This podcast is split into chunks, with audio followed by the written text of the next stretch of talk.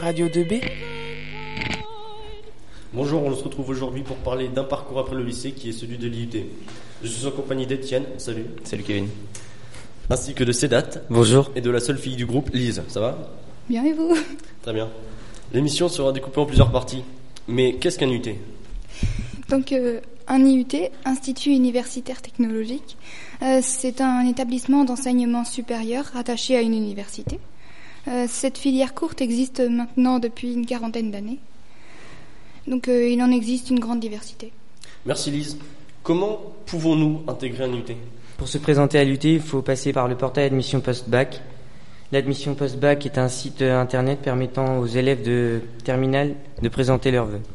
Les critères de sélection sont posés de dossiers scolaires, c'est-à-dire les trois relevés de notes de première et les deux premiers de terminale, ainsi que les notes aux épreuves anticipées de première.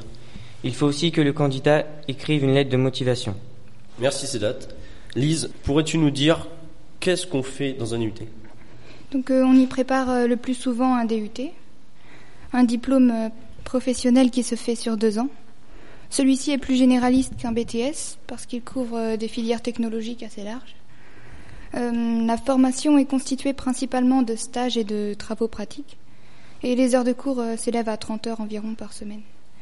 Euh, 80% des étudiants poursuivent leurs études après un DUT. En effet, euh, il est possible de faire une licence professionnelle ou bien d'intégrer une école d'ingénieur, à condition d'avoir un très bon dossier. Merci Lise. Étienne, pourrais-tu nous dire quels sont les débouchés après un UT Alors après un DUT, on- il y a deux chemins différents qu'on peut prendre. Euh, soit travailler directement dans les filières industrielles, notamment qui recrutent beaucoup dans le bâtiment, le transport, l'énergie ou encore la chimie. On peut aussi décider de continuer ses études, de partir sur un an euh, en licence professionnelle, qui nous servira à approfondir euh, nos, formations dans un domaine plus précis. Après cette licence, on peut aussi euh, partir sur un master qui durera deux ans. De nombreuses personnes qui possèdent un DUT passent aussi le concours en admission parallèle afin d'intégrer des grandes écoles de commerce ou d'ingénieurs. Il y a 32% des, des possesseurs de DUT qui continuent leurs études qui partent sur ce chemin-là. Et ça nous, et par contre, il faut un, dossier, euh, un très bon dossier. Et ce diplôme permet d'obtenir une formation de qualité internationalement reconnue. Très bien.